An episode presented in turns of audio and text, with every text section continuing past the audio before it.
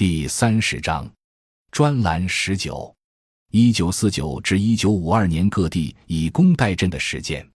为解决从产粮区到车站、码头、运输线的粮食运送困难问题，各地积极动员群众，并采取以工代赈的办法，使农民通过送粮得到部分口粮及种子。如水灾严重的湖南常德地区，在组织农民运粮中，使八点八万余名农民得到劳务收入，生产生活有了保障。一，中南区在组织运粮的过程中。从财政支付的运费约合粮食二点五亿斤，从贸易厅拨付的运费约合粮食两亿斤，这些运费粮合计可解决十欧万群众一个月的生活消费。赈灾副业生产在各地获得了很好的成绩，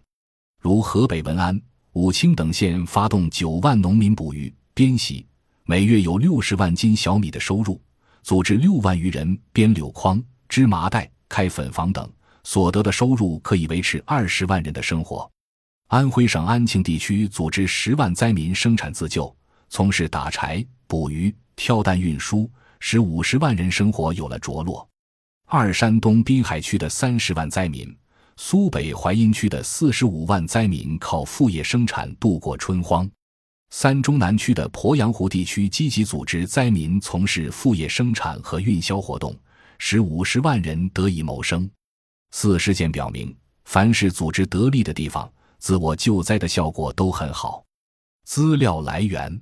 一新华社。全国调粮任务接近全部完成。在一九四二至一九五九中华人民共和国经济档案资料选编商业卷，中国物资出版社一九九五年版，第一百二十六页。转引自吴成明、董志凯主编《中华人民共和国经济史》，一九四九至一九五二。中国财政经济出版社二零零一年十二月第一版第三百一十九页。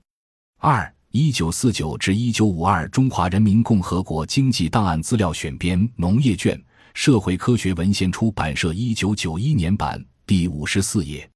三孙恩成与空前可严重沉的灾荒奋斗中的华东人民，在一九四九至一九五二中华人民共和国经济档案资料选编农业卷。社会科学文献出版社一九九一年第七十七页，转引自吴成明、董志凯主编《中华人民共和国经济史》一九四九至一九五二，中国财政经济出版社二零零一年十二月第一版第三百一十九页。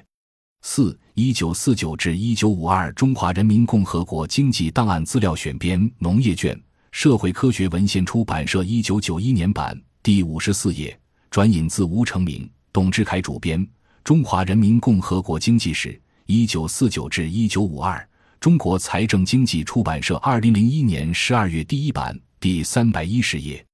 其余资料参见吴成明、董志凯主编《中华人民共和国经济史（一九四九至一九五二）》，